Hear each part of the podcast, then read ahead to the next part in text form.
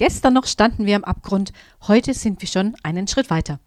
Diesen metaphorischen Satz höre ich immer wieder in verschiedenen Zusammenhängen und Abgründe sind heute mein Thema. Mit 18 bereiste ich das erste Mal die Vereinigten Staaten und darunter auch den Yellowstone National Park. Das ist ein absolut beeindruckender Park mit heißen Quellen und Seen, Geysiren und riesigen Wäldern. Damals kaufte ich dort eine Postkarte mit der Zeichnung eines Geysirs darauf. Unter der Erde, quasi im Untergrund unter dem Geysir, war ein kleines Teufelchen gezeichnet, das das Wasser des Geysir mit einem Feuerchen am Kochen hielt. Ich vermute, das ist eine Sicht, die noch vor 200 Jahren das Verständnis der Menschen prägte, als die Wissenschaft noch nicht so weit war, das Vorkommen von Thermalquellen zu erklären. Wir haben auch gemeinsam das Thermalgebiet Wakarewa in Neuseeland besucht und ich habe selten größere Spektakel gesehen. Auf jeden Fall wurde mir neu bewusst, wie sehr unsere Erde in Bewegung ist und wie fragil auch das Leben sein kann.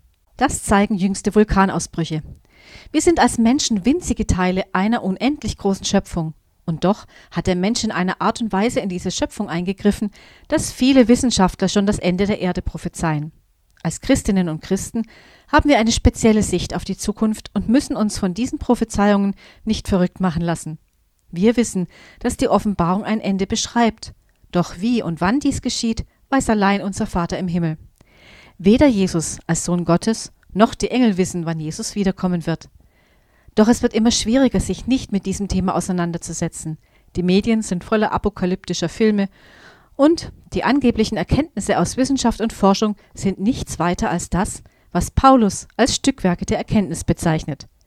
Dazu fällt mir immer wieder der Rat von Jesus ein, klug wie Schlangen und ohne falsch wie Tauben zu sein. Ihr findet ihn in Matthäus 10, Vers 16.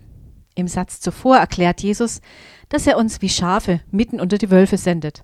Es ist eigentlich eine gruselige Vorstellung, aber trifft es ziemlich gut. Bis gleich nach der musikalischen Unterbrechung.